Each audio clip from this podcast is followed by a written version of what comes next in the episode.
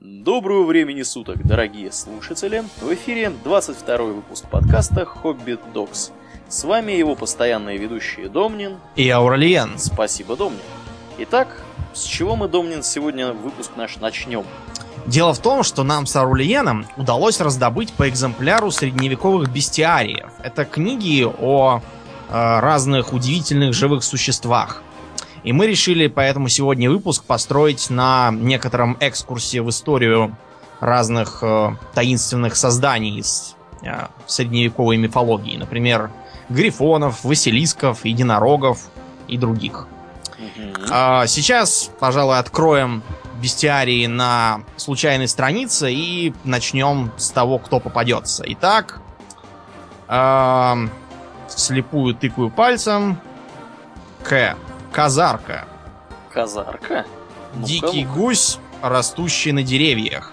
Когда птица достигает достаточных размеров, она отваливается от ветки и падает. Если дерево растет над водой, казарка уплывает в целости, а если над землей, разбивается насмерть. Э, она как? А, слушай, Аурелиан, мне кажется, мне какой-то попался фальшивый бестиарий. Бра- бракованные, мне кажется. Тут какую-то еру- ерунду пишут Ерунду. вместо Ну, Слушай, ну единорогов. дай-ка, дай-ка я погляжу, что тут у меня. Так, Да, у тебя, наверное, лучше. буква да. «Р». Рысь. А, Рысь — это пятнистый волк, моча которого затвердевает в драгоценный камень наподобие карбункула. Рысь засыпает ее песком, чтобы человек не мог найти сокровище. Слушай, мне М. кажется, у нас у обоих такой. Да, слушай, давай, давай еще одну попытку. А, Попробуй найти Василиска, вот буква В. Василиск. Нет, Василиска я не вижу, я вижу волка. Если волк первым увидит человека, то человек потеряет голос. И если человек увидит волка раньше, то волк никогда не нападет. Чтобы отпугнуть волка, нужно снять себе одежду и бить камнем об камень. Кто, кто, кто все это писал? Что это за чушь? Да, Они это- что, волков не видели в средние века? Или рыси, я не знаю, не видали? Тут какая-то ерунда написана, Ауралия. да, вот Почему тут написано ерунда? Ерунда тут написана, мне кажется, потому что те, кто это писал, вообще никогда не видели в глаза то, о чем они пишут. Но это на самом деле правильно. Ну а теперь серьезно. Бестиарии, как правильно Аурельян сказал, действительно писали люди, которые в глаза не видали не то что волка, а скорее даже и, не знаю, домашнюю курицу, кроме как в жареном виде. А дело в том, что писал это кто? Кто в средние века был грамотный? Грамотные были монахи. Да, а монахи, причем это были монахи не такие, которые горбатились там в поле, выращивая репу на пропитание, а монахи богатые, которые могли сидеть целыми днями и строчить книжки.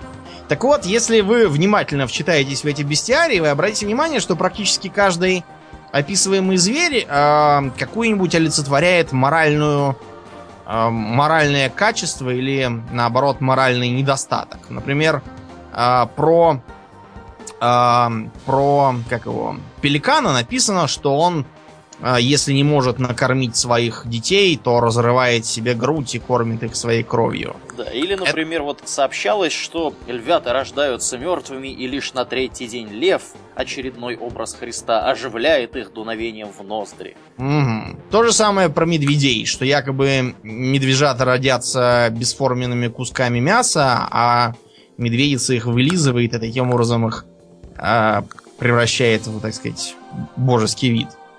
То есть это все такие иносказания и аллегории. Причем э, часто они основаны на определенных реальных ситуациях. Тот же пеликан, насколько я помню, у него просто краснеет оперение на горле во время выкармливания птенцов.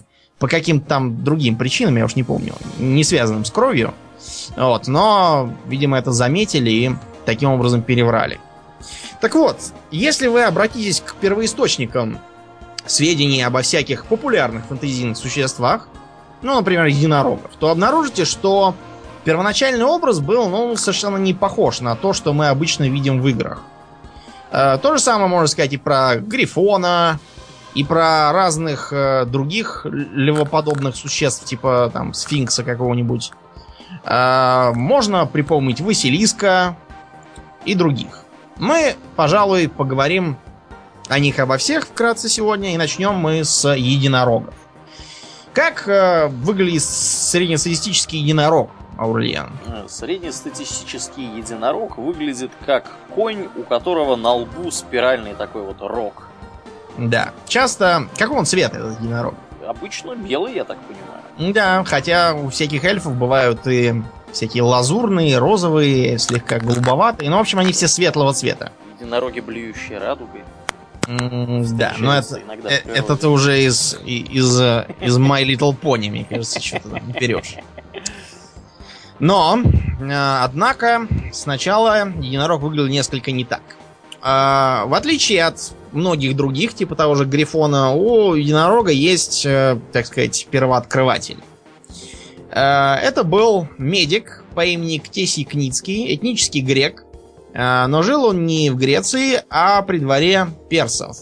И лечил царя Артаксеркса II. Там он очень много нахватался всяких персидских обычаев, историй, которые пересказывали купцы, бывавшие в разных других землях, включая Индию.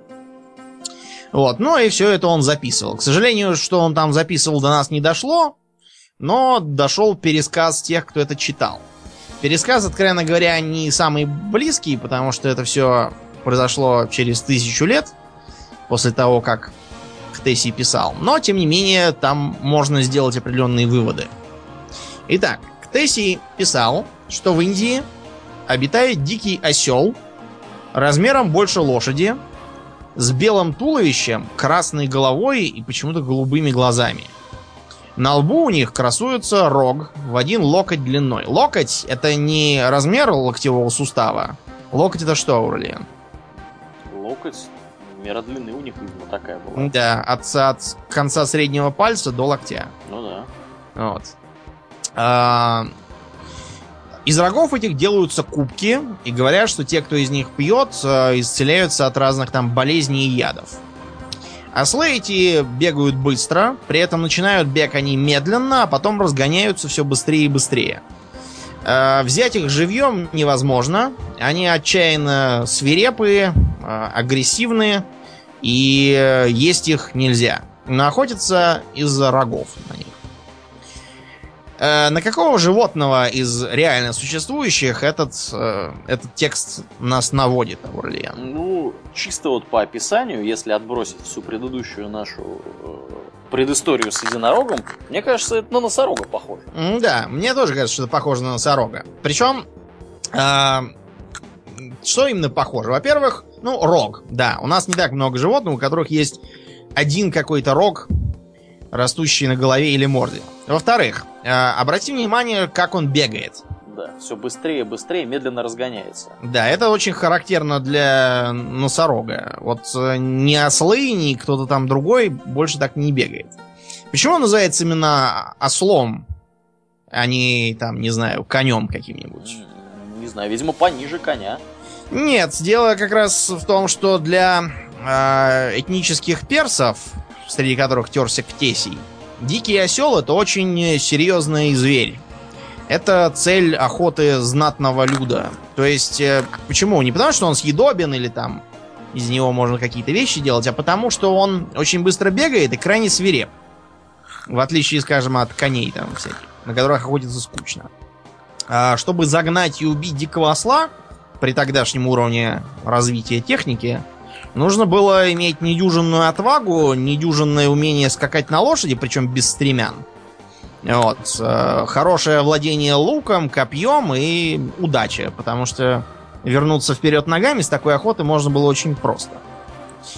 А, Почему, почему написано, что он как-то странно окрашен? Ну, вероятно, потому что самого зверя Ктесий не видал, он и не говорит, что он его видал. Скорее всего, он его вообще по картинке описывал. Да, более того, он мог видеть и сам рог. Вот, поскольку он говорит, что из него пьют, чтобы спастись от яда и болезней, такие рога были бы очень кстати персидскому царю. Нет, это все, конечно, прекрасно, но, насколько мне известно, у дикого осла рогов-то нет. Но дело просто в том, что он не мог никакого другого аналога как бы привлечь. Лошади, которые были известны им тогда, это, скажем так, ну, невеликие лошади, не ломовики никак. Похоже больше на современных ослов, только чуть по- по- потоньше. Э, кавалерии персы не славились, такой, как потом прославится сасанитский Иран. со своими катафрактами. Так что осел дикий, опасный, был самым самым близким к тому, что там э, пришло в голову к Тессию. Ну и, наконец, э, про рога. Э, в Индии действительно живут носороги. Их охраняют лесники. И лесники эти беспощадно расстреливают всех браконьеров. Э, дело в том, что если бы не это, то никаких носорогов в Индии бы не осталось. Их охотно покупают в Китае и Юго-Восточной Азии. Покупают, разумеется, не самого носорога, а их рога. Э, в целительные свойства истолченного рога там верят уже тысячелетиями. Считается, что он помогает, но я подозреваю, что... От всего он помогает. Да, от всего помогает, но главное, что он помогает, это, э, так сказать, навивается его формой и твердостью. Да. Да. Да. Ну, вы А- поняли. Вы поняли, чего он помогает. Э, Кстати говоря, в, в арабские страны из Африки периодически там приходили какие-то посылки с Виагрой, что ли, бесплатные, как раз чтобы отводить, отводить их от браконьерства в Африке на, на носорогов. Значит, э, таким образом он описан у Ктесия. Дальше это описание переписывалось всеми подряд э, античными авторами, начиная с Аристотеля и кончая Плинием. Э, Ничего нового они не писали. Э, Нас из них интересует только один античный автор, римлянин Элиан. Он нового тоже ничего не написал, но... Чем нам интересен этот самый Илиан? Именно тем, что он римлянин и живет он в императорском Риме. А в императорском Риме есть колизеи и цирки. А в колизеях и цирках показывают разных зверей, в том числе Видимо, и единорога. Носорога. Единорога там не показывали. Но носорога Было бы точно странно. показывали. Именно из-за этого мы а, можем считать Илиана, так сказать, эм, вторым первооткрывателем единорога. Поскольку он э, мог разделить моносероса единорога и риносероса носорога. С тех пор уже их никто не отождествлял. И напрасно. А, после этого После этого э, в описаниях единорогов произошел некоторый перерыв, связанный с э, техническими причинами под названием темные века. А, и снова интерес к единорогу пробудился уже ближе к высокому средневековью. И вот в высокое средневековье начинает складываться более привычный образ белого, изящного и похожего на такого арабского жеребца единорога с святым святым рогом. А, про единорога было написано в книге «Физиолог». Ну, на самом деле, книга не называется «Физиолог», просто там каждый, каждый параграф начинается с фразы «Физиолог утверждает что». Подразумевается под этим как бы автор книги. А сама книга совершенно безымянная. Ее просто так назвали из, так сказать, на безрыбье. Так вот, там написано, что единорог никакой не большой, не размером с лошадь и даже больше, а маленький. А, Похож на козу или даже козленка. Чтобы его поймать, не нужно ни охотиться, ни стреляться, ни бороться. А нужно приво- привести к нему деву. И с помощью девы он ловится. Что вся эта картина нам как бы напоминает? Учитывая то, что мы знаем о бестиариях, как о скопище иносказаний на христианскую тему. Я даже не знаю, к чему ты клонишь. Я клоню это к тому, что э, это очередная аллегория. Э, невинная дева должна ловить единорога, э, чтобы привести его к охотникам. А в описании этой самой ловли, называется священная охота, э, есть серьезные разногласия. Э, как бы в физиологии написано еще так с цензурой. А на самом деле э, первоначально дева требовалась, скажем так, э, голая. И, э, э, в общем, рог единорогу был нужен не в декоративных целях, скажем так. Тут э, нам на помощь мог бы прийти дедушка Фрейд, но он, к сожалению, давно помер. Вот, так что э, в данном случае единорог это совершенно явный фаллический символ. Э, со временем, со временем э, накопились разные другие трактовки, что типа это Христос, а, или что это Святой Дух, а Христос это Дева. э, либо что э, единорог это дьявол, а дева это Христос. В общем, много разных мыслей. Э, все это довольно малопонятно. Вероятно, это просто попытки как-то христианизировать древний, древний э, фаллический обряд какой-то. Э, почему у единорога витой рог вдруг стал? У носорога же он никакой не витой. Более того, у известных нам м, рогатых животных таких рогов нет. Почему же он витой? Для меня это загадка, честно говоря. Дело в том, что такой рог к тому времени можно было вполне свободно купить в Европе. И чей же он был? Ну, было видно, что это действительно рог настоящий, то есть там не выточенный из дерева там или еще из чего-нибудь. А это был рог нарвала. Если вы вобьете в Google слово нарвал, то вы увидите, скорее всего, высовывающегося из воды э, маленького такого кита, у которого э, изо рта справа по-моему, справа, э, торчит длинный такой витой рог. Длиной, наверное, ну, с треть его тела. Э, это на самом деле не рог, это зуб. У него так растет клык вперед. То есть это бивень, по сути. Сродни слоновьему или моржовому. Для чего он ему нужен, трудно сказать. Э, сохранились э, свидетельства, а также можно на фотке посмотреть, где самцы нарвалов ими фехтуют, как бы. Вроде как олени бьются рогами за самок, а они зубами. Вероятно, никакого другого смысла в этом зубе и нет. Вот этот зуб добывался и продавался знатным персонам, чтобы спасти их там от всяких ядов и прочего. Зуб этот сохранился в изрядном количестве разных музеях. Как правило, это не просто зуб, он направлен в драгоценные металлы, украшен всякими каменьями. Хранился он в отдельном сейфе. Вместе с ним, кстати, часто лежали зубы дракона, тоже вполне настоящие, но, конечно, не драконьи, а акульи. Я смотрю, э, средневековые китобои были изрядными коммерсантами. Да уж. Так вот, э, Рок поэтому получился на картинках тоже такой вот завитый. Потом у единорога начала появляться борода и даже нечто вроде гривы какой-то на груди. Почему гривы? Потому что единорога стали на перебой заимствовать в качестве э, геральдического символа разные цари-короли, а для них очень важна вот эта вот грива, как у льва, как символ короны. Со временем грива куда-то исчезает, вместо этого единорог начинает на шею надевать что-то среднее между короной и ошейником.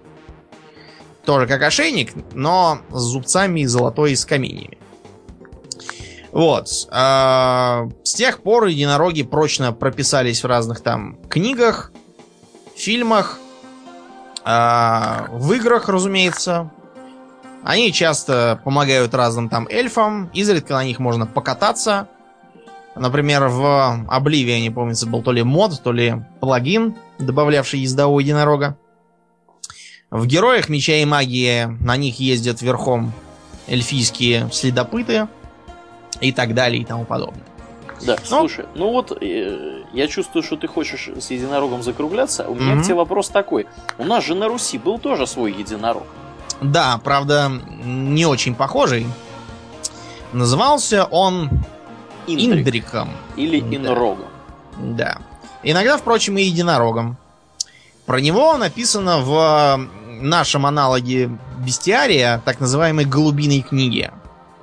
Единорог – зверь, всем зверям отец. Почему единорог всем зверям отец? Потому единорог всем зверям отец. А и ходит он под землею, они держат его горы каменные. А и те-то реки его быстрые, когда выйдет он из сырой земли, а ищет он сопротивника, а того ли люто льва зверя. Сошлись они со львом во чистом поле, начали они звери дратися. Охота им царями быть, над всеми зверями взять большину, и дерутся они о своей большине. Единорог зверь покоряется, покоряется он льву зверю. А и лев подписан царем ему быть, царем быть над зверями всеми, а и хвост у него колечиком. Странное завершение, откровенно говоря. Да. Ну да ладно. Тут нам пишут что? Что это зверь здоровенный и что он лазит под землей. Что как-то странно. Да. Почему он лазит под землей? Может быть, это зверь Некрон? Не знаю, может быть это такой зверь, типа как в Дюне, там, песчаные черви. Песчаный зверь с рогом. Какой-нибудь. Но речь тут идет, скорее всего, о чем? О э, ископаемых шерстистых носорогах и об ископаемых же мамонтах. Так которых... называемых индрикотериях. Да, кстати, он потому так и называется. Да в честь э, легендарного зверя. Я подозреваю, что просто когда э, откапывали или там находили во врагах, то понимали, что это, видимо, какой-то зверь норный. Да, э, и в норе же он и помер. А так как большой, они делали вывод, что он просто его не держит, не держит земля. Да. Вот так. Ну, с единорогами, пожалуй, мы закончим и перейдем к другому царственному существу к Василиску. К Басилиску, я бы даже Да. Сказал. Но это вопрос э, древней или нового греческого прочтения. Да, да. Мы это все затрагивали еще, когда про демонов говорили, кто он там, Бельзевул или Вильзевул. Или Ваал, или Баал. Да, какой-нибудь. Да. У нас принята новогреческая транскрипция в Европе, в английском языке, в частности, древнегреческая. Так вот, Василиск это слово греческое, и звучит оно совершенно неспроста, похоже на имя Василий, а также на очень характерный титул греческий. Василевс. Или Василей, да. Так вот, иск э, это суффикс уменьшительный, насколько я понимаю. То есть, если Василей это король, царь, император, то Василиск это значит маленький царь, царек. Э, почему царек? Потому что Василиск это царь рептилий. Э, уменьшительный суффикс, видимо, из-за того, что рептилии как бы присмыкающиеся и не к лицу им иметь нормального царя, как у нас, а им царь сойдет и поменьше. Да. Скажи, ты э, со змеями, крокодилами, варанами и прочими присмыкающимися э, как, горишь желанием встретиться? Честно говоря, не очень. Предпочитаю по телевизору смотреть Да, я тоже. В крайнем случае в зоопарке. Да. Все потому, что существа эти довольно опасные. Э, частью могут сожрать и так, частью могут удавить, частью могут укусить и убить ядом. Поэтому у них и царь тоже не очень приятный гражданин. Э, он крайне опасен, но разные источники расходятся в, в описаниях. Что, что обычно приписывают э, Василиску за э, способности? Способности? Эм, ну, мне, насколько известно, у него, по крайней мере, есть две такие вот особенности. Особенность первая, если он э, смотрит на тебя или тебе в глаза, то ты становишься, э, значит, камнем, превращаешься uh-huh. в камень. А второе это то, что его может убить там, крик петуха. Если петух вдруг закукарекает, то Василиск все, ему конец. Что-то такое я слышал. Есть такое, да. А, вот эта вот фишка с а, взглядом, она идет красной нитью через все описания Василиска. При этом э, у Василиска есть как бы две формы. Вот э, помнишь, в Гарри Поттере там был Василиск? Как да. он выглядел? Ну, он выглядел как здоровая такая змея с клыками. Mm-hmm. А вот в э, World of Warcraft мы когда играем, мы в джунглях постоянно напарываемся на малоприятных шестилапых тварюк, тоже окаменеющих взглядом. Да. Называются они кроколисками, но совершенно явно имеют родство с Василиском. Так вот, это просто два, два э, разных облика Василиска. Первый это царь змей, второй, соответственно, царь рептилий, которые с ногами. Крокодилов тех же самых. Так. А, есть разные а, версии в древних источниках на тему того, какой, какая из этих форм а, правильнее. Часть говорит, что обе формы могут приниматься по желанию. Другие говорят, что просто у разных, у разных сортов рептилий разные монархии и так далее. Э, третьи говорят, что это все зависит от того, как именно появился на свет данный конкретный Василиск. Так вот, э, и тот, и другой действительно имеют э, характерный взгляд. Вероятно, связано это с тем, что змеи не мигают. Угу. Почему змеи не мигают, Аурлиен? А у них глаз особым образом устроен, у них там чего-то нету, по-моему. Века у них нет, им нечем мигать. Да, да. Дело в том, что они прозрачные и сросшиеся. Примерно, э, примерно так это выглядит у, у, у рыб. Ну, в общем, мигать, мигать змеям не нужно. Э, отсюда растут все сказки про то, что удав там гипнотизирует кролика, и кролик сидит неподвижный. Кролик сидит неподвижный просто потому, что удав не видит неподвижную добычу. И кролик это знает. А удав э, глядит, потому что не может понять, куда девался ушастый ужин. Да. Э, Если это э, крокодилоподобный Василиск, то у него обычно есть ноги. И ног у него сколько? Ног у него много. Да, ног у него много. Почему, не очень понятно. Вероятно, потому что, ну, для важности Да, то ли 6, то ли 8, если конкретнее. Не меньше шести уж. Ага. Василисков с четырьмя лапами я даже не помню, не видал ни разу. А, на голове часто у Василиска есть какой-то хохолок из золотых волос.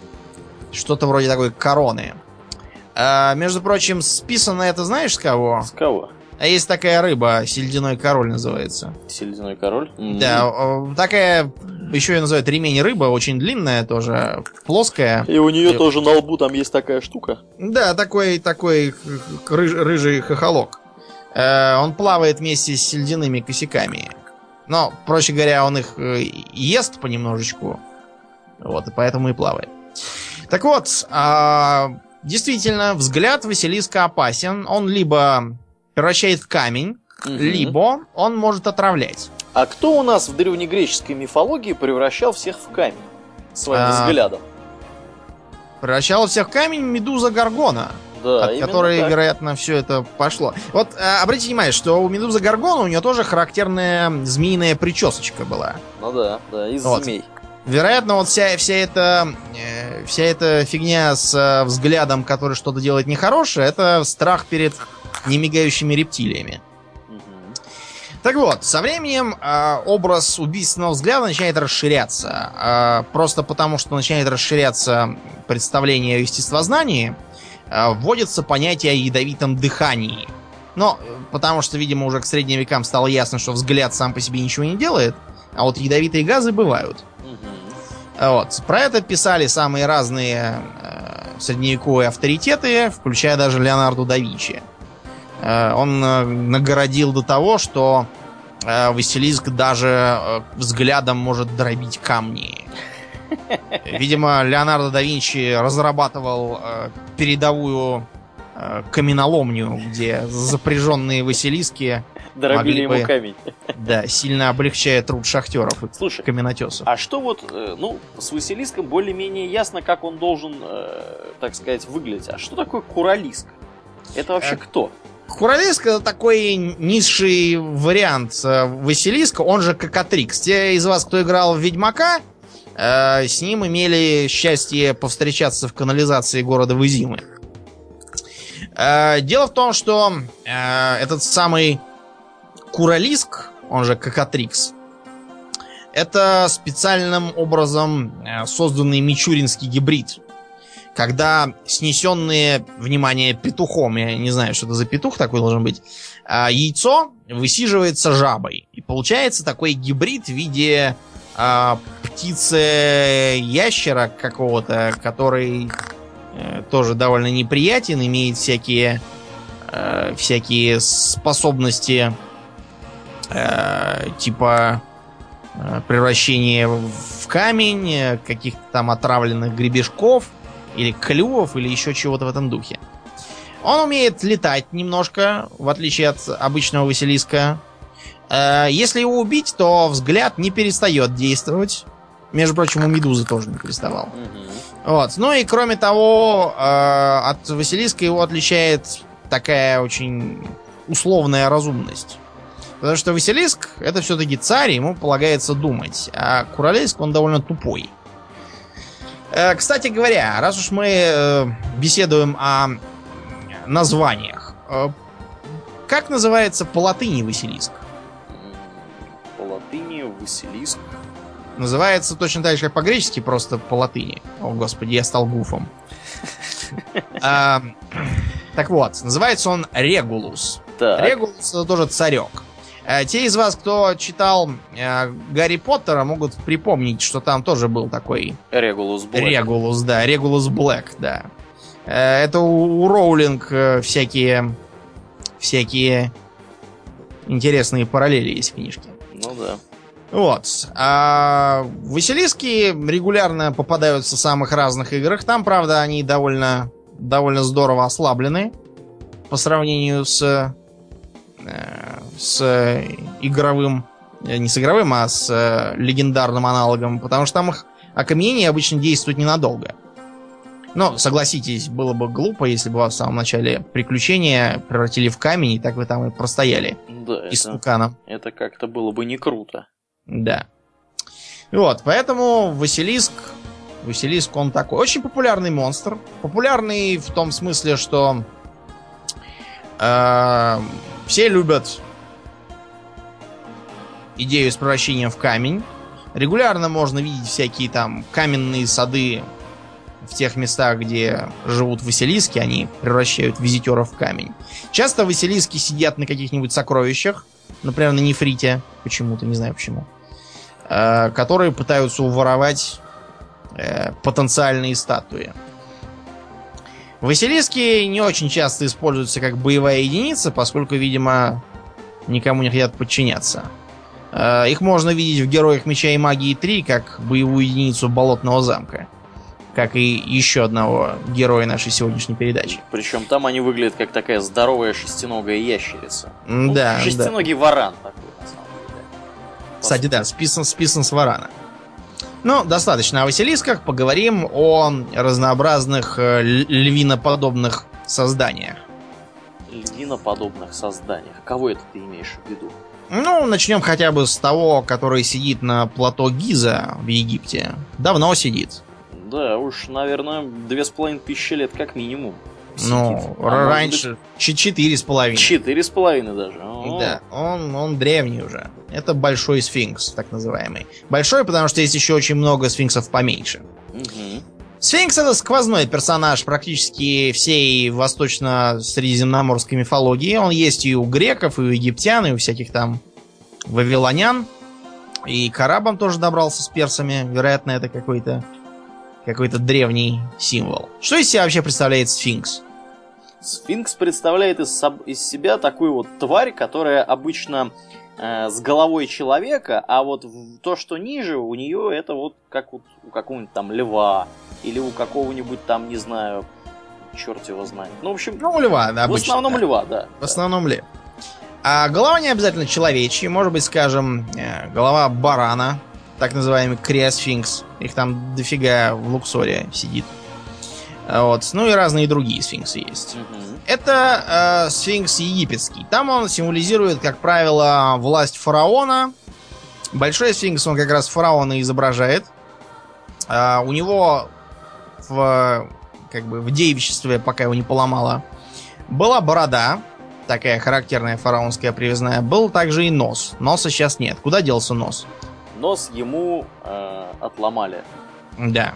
Считается ну, почему-то, да, да. что это э, Наполеон Бонапарт приказал влепить из пушки. Э, зачем он бы это стал делать, я уж не знаю. Я так что... полагаю, может быть, над его носом кто-то потешался, и он решил отомстить. Отомстить, от, отыграться. Отыграться. Да нет, на самом деле это еще давно было. Там какой-то не в меру религиозный гражданин заявил, что это как бы статуя это идолопоклонства и противоречит исламу, и, в общем, забрался, отломал ему нос. А это вообще характерная черта у разнообразных э, пришельцев, когда они отламывают статуям носы. Э, считается, что таким образом статуя типа умрет. Не знаю уж, откуда это считается. Ну, в общем, э, местное население отнеслось к э, к религиозному рвению гражданина без всякого понимания, так что... Э, оторвала, оторвала нос ему. Не только, да, нос, но и вообще все выступающие части тела ему пооборвали. Так что на этом все попытки ломать сфинкса были прекращены. Да. Но это сфинкс египетский, там он добрый, так сказать. А вот у а, этих самых это У греков? Са- это самый, разно... самый известный, я так полагаю, все-таки разновидность сфинкса. Да. Потому что ну... в основном, когда говорят сфинкс, имеют в виду вот именно сфинксы, которые египетские. А ведь да. были еще сфинксы и не только египетские. Какие еще были? А, легенда о царе Дипе, Аурлиен. Помнишь, о чем там повествуется? очень смутно. Очень смутно. Э, дело в том, что э, на город Фивы напал как-то раз сфинкс. Э, Фивы были известны тем, что там правил царь Лай, у которого родился сын Эдип. Этот самый сын Эдип получил предсказание, что займет место отца и будет жить со своей матерью. В общем, царь Лай был не в восторге от таких перспектив. Так что э, сына приказал отнести в лес и оставить там. Но это дурацкая мысль, которая регулярно приходит в головы Да. всяким персонажам. Вместо того, чтобы на месте всех мочить, они зачем-то уносят в лес, чтобы их там воспитывали дикие звери. Да, все-таки, знаешь, нам надо сделать про злого властелина. Про злого властелина, да. Вот что, что мы не будем делать. Никогда. Относить- вот это один из пунктов, да, относить детей в лес в надежде, что они там погибнут. Да. Э, Примечание. Мы вовсе не призываем относить новорожденных детей в лес и ждать, что их там будут подбирать звери и делать их героями. Да. Как правило, героями они становятся в совершенно другом смысле. Так вот, э, со временем, когда Эдип там э, уже возмужал, он пришел обратно к Фиуму и обнаружил, что на город напало неприятное чудовище. Как раз сфинкс, выглядящее как здоровенный такой лев с головой и грудью женщины. А, почему сфинкс была опасна? Потому что она всем проходящим задавала загадку про того, кто ходит утром на четырех ногах, днем не двух, а вечером на трех. Ну, все знают, кто это такой. Да. Да, это От- человек... от- ответы пишите. А, ты уже сказал. Ну ладно. Да, я уже сказал. Я думаю, что мы просто запаримся разбирать комментарии с надписью. Это человек. Это человек. человек. Да. Э, В общем, почему-то никто в Фивах не мог ничего умного ответить на эту загадку, и всех э, она душила, кто неправильно отвечал. Но э, Эдип как раз все правильно сказал, и в благодарность фиванцы его посадили на царство и женили на его же матери. Так что предсказание сбылось. В общем, э, сфинкс в Греции совершенно не популярен, и там он ничего хорошего собой не символизирует. Это, как правило, символ э, какой-то не очень полезной мудрости, то есть мудрости, обращенной во зло. В затуманивании сознания, задавании разных мудреных вопросов, и в том числе в подвигании к безумию. Сейчас у нас сфинкс греческого образца считается символом загадки. Помнишь, в книжке Тургенева «Отцы и дети» Так. там был дядюшка этого самого друга главного героя, который очень долго ухлёстывал за какой-то там графинь или княгиней, я уже забыл.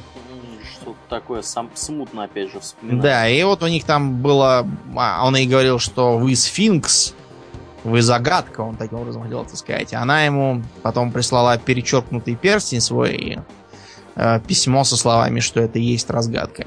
Но, в общем, делать было нечего этим людям, они ерундой страдали. Мы сфинксов не так уж часто видим в играх, откровенно говоря. Ты их когда-нибудь встречал? Я вот пытаюсь сейчас вспомнить. Может быть, в каких-нибудь из героев Да, были какие-то там сфинксы. периодически попадались, они задавали загадки. Как правило, они попадались в разных э, пользовательских картах, потому что вот там можно было загадку-то свою впечатать. Ну да, да. Вот. Этим все очень любили пользоваться. Гораздо чаще мы видим другое э, создание с э, телом льва, но с э, неуставной головой и некоторыми другими конечностями. Да, ты, конечно, про Грифона. Да. Как выглядит среднестатистический грифон?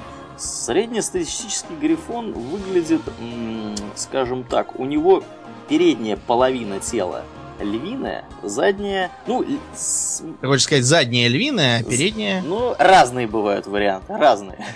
Интересно. Да, ну вот, например, который вот, э, ну да, да, да, да, бывают разные абсолютно варианты. В основном, в основном, конечно, да, это половина льва, либо передняя, либо задняя, крылья и, э, соответственно, чаще всего орлиная какая-то вот эта вот морда с клювом. Вот. Да. Как, какая обычно окраска у грифона? Окраска тоже разная, мне кажется, бывает. Да. Но вот в World of Warcraft какие у нас грифоны по цвету? Я имею в виду те, которые, так сказать, классические. Купить-то можно любых. Классический, золотистый такой. У него, ну, короче, льви- львиная такая, значит, у него окраска основной части тела и э, белая голова, как у орла. Угу, не как у Орла. Да, у кого, а как у кого?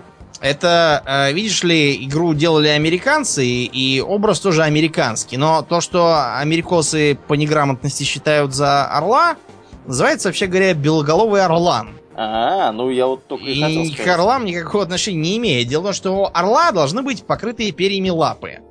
А орлан как раз этим и отличается, тем, что у него лапы голые, как у курицы, например. Да, Ну. а соответственно белоголовый орлан это ястреб, по большому счету, чисто технически. Ну да, да. Мы никакой небольшие не орел. фа- фанаты как бы орнитологии, Если но нам- нас слушают орнитологи, поправьте нас. Да, факт тот, что это не орел. Это белоголовый орлан рыболов. Просто у американцев там, видимо, другого орла им не попалось, Мгм, когда они герб себе придумывали. Вот. Поймать удалось только этого, мгм. поэтому его и нарисовали. А так как малограмотным пуританам там было трудно объяснить, в чем разница между орланом и орлом, они его считают за игл орла. Слушай, откуда вообще эти грифоны взялись-то? Давай. Но об грифоны это очень древняя фишка. Очень даже трудно объяснить, с чего, с чего происходит название. Есть э, самые разные теории. Одни говорят, что это как-то связано с греческим группос изогнутый. Не знаю, почему он изогнутый. Другие говорят, что это от э, курубу персидского. Между прочим, слово херувим. По-английски керуб происходит от этого, да. Мгм. Это тоже там летающий такой гражданин. Э, типа грифон, ну, смесь сфинкса, ну это вроде летающего сфинкса. Э, персидский херувим, он как раз вот такой. Вот. Другие говорят, что это индийский Гаруда. Но Гаруда это такой здоровенный и разумный орел у них там был в Индии. Эвана как? Короче, очень трудно понять, что это. Да. В итоге, а что вообще собой обычно символизирует грифон? Грифон обычно символизирует какое-нибудь там благородство. Да. Благородство, достоинство, э, величие, праведность, храбрость. Ну, в общем, это очень положительный образ. Мгм. Злодейских грифонов найти, ну, скажем так, непросто. Очень непросто. Э, вероятно, на создание образа грифона сильно повлияли находки костей протоцератопсов. Потому что у них очень характерная такая голова. Это такие мелкие динозаврики с клювом. Вот, вероятно, вероятно, их кости считались за, за черепа грифонов. Ну, Да. так же, как э, черепа ископаемых э, мастодонтов каких-то там, у которых такая дырища на месте хобота, считались за черепа циклопов у греков. Мгм. Вот. А для чего мы обычно грифонов используем? Для перемещения. Да, но не просто для перемещения, это же не только э, ездовое животное, это еще и боевое животное. Его можно дрессировать, натравливать на врагов.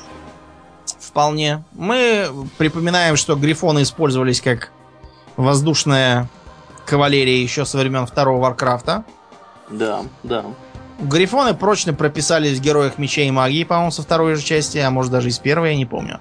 Только сперва грифоны там были все-таки у чародеев, у подземных, а потом их, видимо, перевели к рыцарям. У рыцарей они с тех пор тусуются. Что, э, что грифон ест?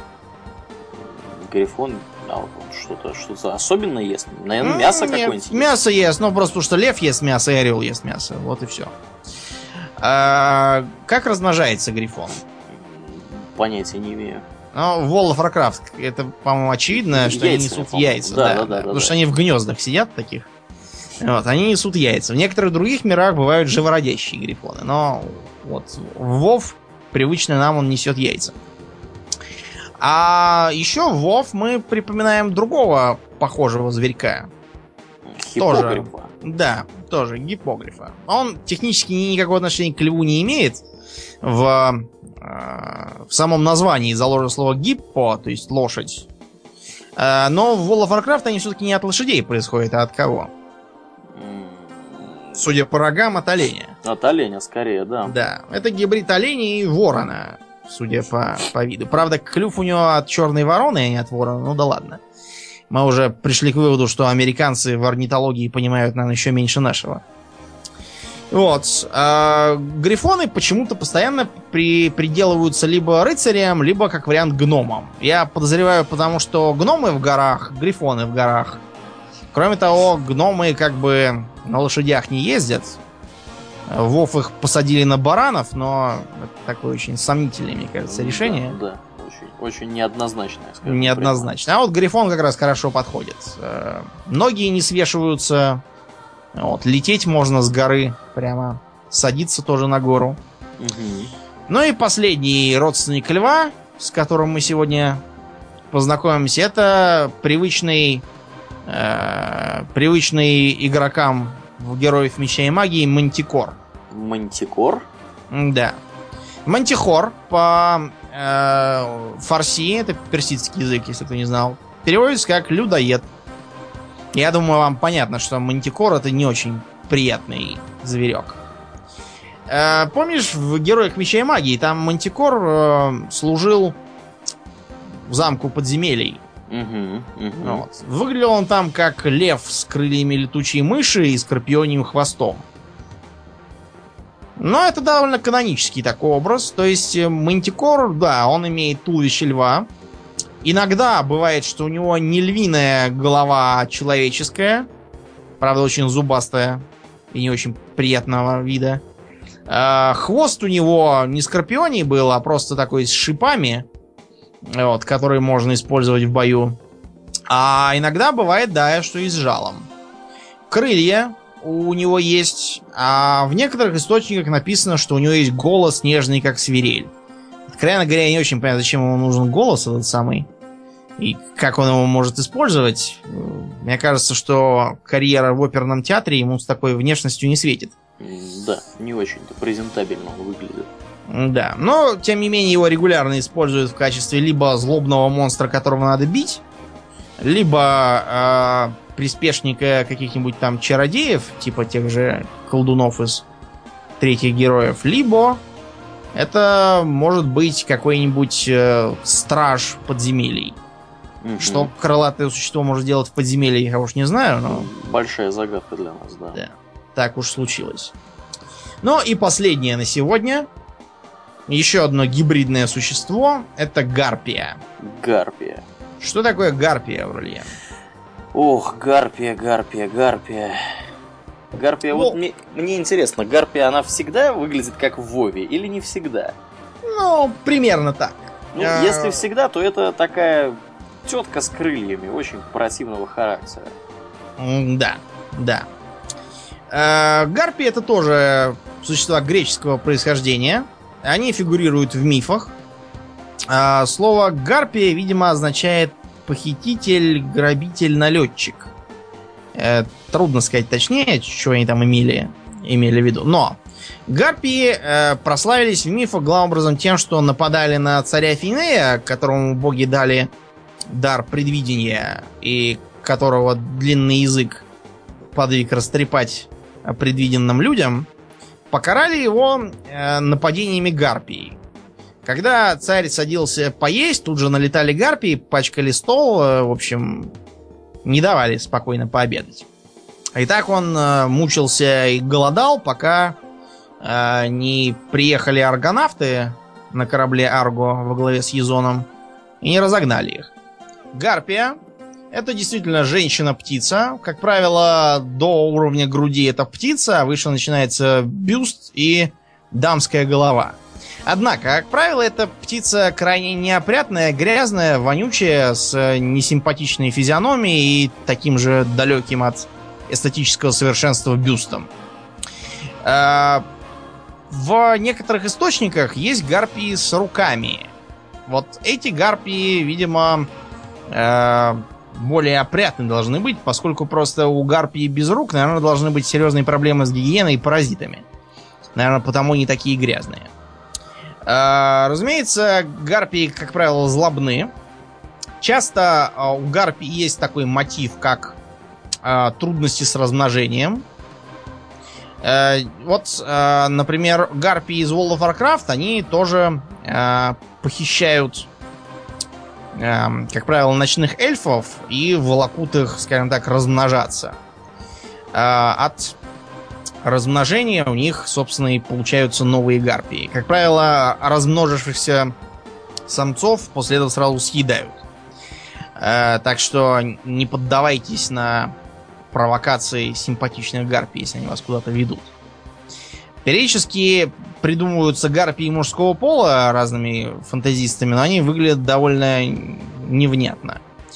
Э, как правило, гарпия это само по себе зло. Обычно это какое-то либо проклятие богов, либо те, кто были сами прокляты богами или чем-то в этом духе. В том же Варкрафте гарпии, они же появились тоже от ночных эльфов. Mm-hmm. Это те, кто каким-то образом прогневал королеву Азшару, и был ей за это проклят. Э, если вы проходили во времена катаклизма э, линейку э, горы Хиджал, то там вы с ними изрядно наобщаетесь.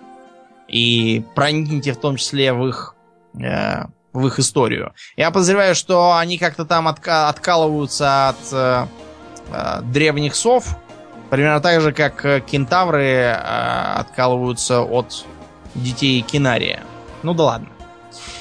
Так вот, у нас в России тоже есть женщины-птицы, они довольно популярные.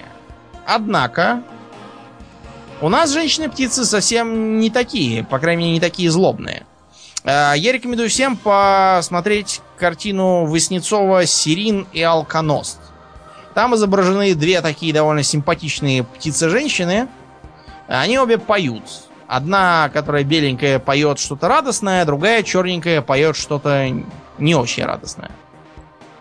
Откуда это все взялось? Но Алконест это просто ошибка какого-то грамотея, который переписывал книгу, и там было написано про зимородка, по-гречески алкион. И там было написано, что алкион есть птица морская. Переписчик что-то напутал, и получилось алкионест, птица морская. С тех пор алкионест и стал гулять. На это, видимо, наложился миф о дочери бога ветров Эола, которую звали Алкионой как раз. Но и она, она типа стала, стала птица-женщиной, от которой пошли зимородки. Вот этот, видимо, алконест и превратился в нашего. А, как правило, изображается как такая дева-птица с ярким оперением, довольно симпатичная и очень полезная, потому что она умеет успокаивать бурное море. Ну, а Сирин э, это, вероятно, какая-то э, восточного происхождения птица, как-то, может быть, связанная с э, Симоргом индоиранским, но это уже не по, не по моей части. Тем не менее, птица это тоже довольно доброжелательная и симпатичная. Именно из-за этого у нас в России о злых гарпиях, наверное, не очень популярные угу. истории. Э, например, Генри Лайон Олди в книге Гарпи описывает очень э, симпатичную такую гарпию. Для справки, почему Генри Лайон Олди? Потому что никакого Генри Лайона Олди, если кто не знал еще, нет в природе. Это просто два харьковских фантаста. Так себя называют. Вот. А в современных играх, кроме World of Warcraft, как мы обычно видим Гарпию? Например, все в тех же вездесущих героях меча и магии. Как мы как-то отличным образом от Warcraft видим? Ну, скажем так, там они э, являются таким э, легким э, летучим э, десантом, который наносит удар и тут же убегает, не получив урона. Как правило, гарпии тусовались тоже в подземелье, пока их оттуда не выжили темные эльфы. Сейчас, правда, не знаю, что там с ними. Вот так. Э, такие вот у нас гарпии. Но на сегодня, пожалуй, достаточно. Мы обозрели самых разных существ. Ну, Начиная да. от птица, птица женщины, кончая конями Ж... с рогом на лбу. Женщина птицей, кончая. Да, ну, будем действительно, наверное, закругляться. Мы, к сожалению, коснулись не всех животных, которых, наверное, можно было встретить э, в средневековых бестиариях. Вот. Например, мы не коснулись такого любопытного экземпляра, как Катаблепос, он же Катафлеп. Те, кто играл в того же Ведьмака, могут припомнить, что мясо Катаблепоса, пусть и фальшивое, было необходимым условием для того, чтобы э, э, подружиться с принцессы Аддой. Э, да, у нее изрядные вкусы к мясу. Ну, а те, кто э, не читал и не играл в Ведьмака, те могут припомнить, что в Героях Меча и Магии 3 была на болотной, у болотной армии такая тоже медная корова под названием Гаргона. Так вот, это не Гаргона, и какая-то катаблепаса есть. Ну да, да ладно, потом про нее поговорим. Да. Ну, э, на этом, наверное, будем закругляться. Я напоминаю, что это был 22-й выпуск подкаста Хобби Токс, и с вами были его постоянные ведущие Домнин и Ауралиен. Спасибо, Домнин. Всего хорошего, друзья. Пока.